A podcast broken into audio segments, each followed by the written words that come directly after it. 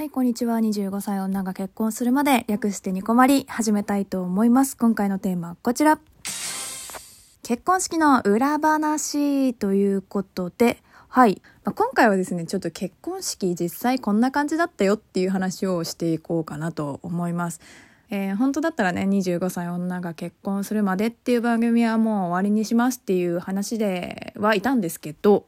えー、っと、ちょっとまだしたりない話もね、わんさかありますので、ちょっとしばらくね、お付き合いいただきたいと思います。ので、えー、ちょっと今だからね、番組名変えてるんですけど、まあお気になさらず、あの、いてください。はい。ということでね、続き話していきたいと思うんだけど、あのー、映像の話をちょっとしたくって、皆さん映像って、まあどんなんだかわかりますか？あの、もうね、結婚式しましたよっていう人はわかると思うんですけど、まあ、プロフィールムービーだったりとか、あとはオープニングムービーだったりとか、あとエンディングムービーか。とかってあると思うんですけど、あのね、式場でこれだけお願いしますとかって個別でお願いをするとね、1本何万だっけな ?6 万ぐらいだったかな？するんですよ。で、私たちはね、結局、そのカメラとアルバムとビデオ撮影と、あとなんだ？えー、その当日映像を流すものは式場でまあお願いしたんですけど、それをね、お願いするだけで、なんと、ビビるよ、本当に。50万以上かかるんですよね。めちゃくちゃじゃない？めちゃくちゃな値段じゃない？あの、オープニングムービー一応ね、この値段でもね、自分たちで作ったんですよ。オープニングムービーだけは。なんだけど、それ以外はお願いしたんですね。でね、本当は、ね、あの、ビデオもカメラもお願いする予定は私はなかったんですね。でも、その、まあ、式場の関係でね、カメラも入れるところに制限があったりだとか、まあ、そうじゃなくても、まあ、コロナでね、その、来てもらえるっていう人が極端にこう少なくなっちゃったので、まあ、ビデオはちゃんと残したいねっていう風になっちゃったんですよ。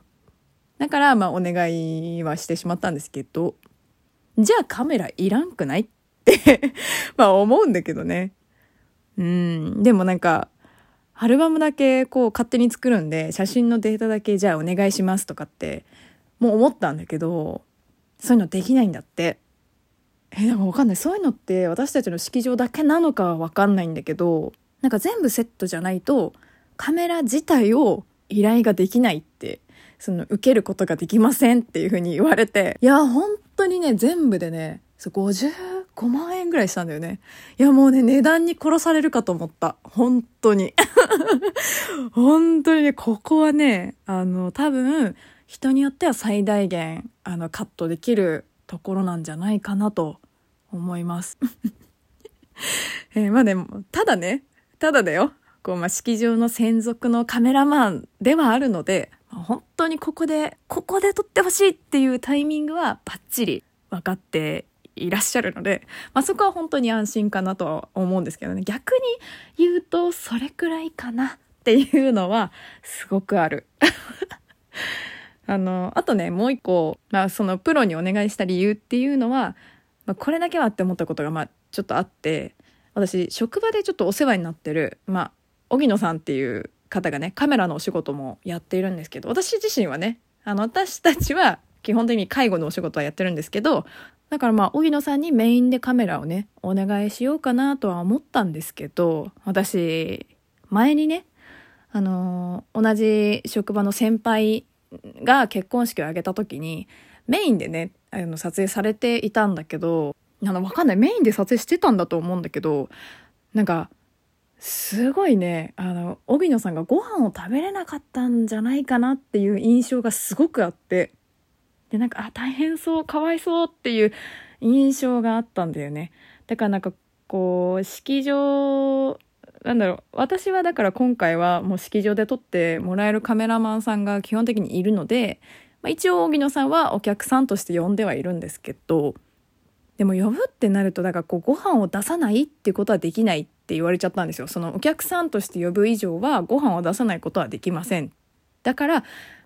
まあお客さんとして招待するしかないんだけど、だその辺が結構難しいかなとは思いますね。そのカメラマンとして呼びますっていうのはちょっとどうなんだろうね。その式場的にはね。うん、なんかちょっと緩いところだったらもしかしたらねカメラマンさん別で用意しましたっていうのもありなのかもしれないですけどそう今さだからこうアルバムじゃあアルバムなしって辛くないって思っても結構今ネットとかねアプリとかいくらでも自分たちで注文できるじゃないですか割とこう自由交換のあるやつとかも選べると思うんですけど私たちはっていうかね割とこうそうちゃんがね夫が割とちゃんと事前に見て分かる質でしっかりお願いしたいっていうタイプなんですよだからこういうところでねめちゃくちゃ喧嘩します。もう気をつけてほしい。プレハンの嫁は。本当に。いやー、あの、打ち合わせのたんびに喧嘩してたね。だから。あんまりこう、言わなかったけど、うん、喧嘩してました、めちゃくちゃ。でね、その、最初はね、来てもらえる、こう、人数を見て、意外とまあ、お金とかもね、賄えるかななんて思っていたんですけど、だって80人予定が、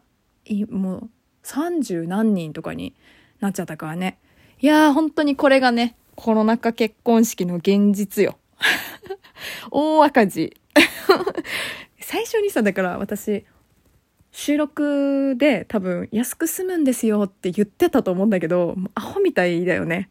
誰がこんなね、半分以下しか来てもらえないって予想できるんですかね。ほんと時期悪かったなって思うんだけど。でも、でもさ、本当にこれ、その憤りみたいなものってさ、どこにもぶつけられないんだよね。何人もこう来てほしいって思ってた人が来れなくなっちゃって最終的にやる意味あるっていうところまで割とねモチベーション的には来てたなっていう、うん、今思い返すとすごくありましたねそれは。なんか最後まで迷ったもんね。最後までっていうかこうキャンセルができますっていう時期までずっと悩み続けてたところだったなっていうのは思ってるんですけどいやだってお金だけを考えたらものすっごく安く済ませることって実際可能じゃないですか。だからまあコロナ禍っていうのもあるし写真だけしっかり撮ってっていうのでもね全然形としてはありだと思うんだけどね何百万もかけてやることじゃないんじゃないかなって私も本当そう思ってたしただね結局やっぱ親があげたところで私もあげたいっていう気持ちは変わんなかったね結局はなかったなうん。割とでもね、キャンセルしたとしても、その最初の契約で80人から90人呼ぶってなってたので、コロナが原因だったとしても、キャンセル料は、あの、食事代かける80人の何パーセントとかなので、50万かかりますみたいな言われたんですよ。なこれもなんかあんま納得してなかったんだけど、私。結局キャンセルで50万かかっちゃうんだったらやりきるかっていう感じでもあったね正直ね。いやもうねほんとね結構メンタル的にはねこう7月の途中くらいからもう本当にしんどかったですねあのキャンセルするか延期かみたいな時が。でも私ちょっと職場の人に言われたことがちょっとあってあの結婚式あげたいってちょっとでも思ってる人はねってちょっと言われたんですよ。どんなに辛くても絶対にやってよかったって思えるよって言われて。でね、その人奥さんとだいぶ年が離れてて、今その方は60何歳 ?7 歳？とかなんだけど、まあ、奥さんだから40代ぐらいなのね。で、奥さんのお父さんとあまり年が変わらないくらいらしいんですよ。で、結構やっぱり、まあ、世間的にはいろいろ言われがちな年の差じゃないですか。だからなんかその結婚式自体も、まあ、ちょっといい年して恥ずかしいみたいな風に思ってたらしいんだけどやってね本当に俺は良かったっておっしゃってて。そこでね夫婦になれたと思ったってすごい言ってたんです。だからなんかそのね気持ちっていうかその言葉を聞いて私すごいうるっとしちゃうくらいにはちょっとね本当に気持ちもしんどいところまで来てたんですよ。でもそれを聞いてすごい吹っ切れてあ私もじゃあやるんだったら本当に楽しんでやろうって思えたんだよね。いやでも本当に私みたいにこう同棲が長くってで結婚しましたっていう人はちょっと本当におすすめだなって私も思いました。ずっとずっとね結婚したっていうことにあんまいまいちピンときてなかったんだけどようやっとねなんか結婚式をしてこう家族になったんだなって思いましたね。うん、だからもしかしたら聞いてくださってる人の中ではね、コロナの影響とかでキャンセルだとか延期しましたって人もいるかもしんないですけど、私もね、ずるずると1年伸びちゃいましたけど、まあ、どんな形になっても、これだけはやりたいっていうことは、まあ、やっていいんだと思うんだよな。本当に前も言ったかもしんないけど、その結婚式ってやりたい人にとっては本当不要不急じゃないと思っているので、早く待ってる人ができたらなと思っています。はい。ということで、今回はこの辺にしたいと思います。ではでは、次回もラジオトークにてお会いしましょう。小牧でした。またね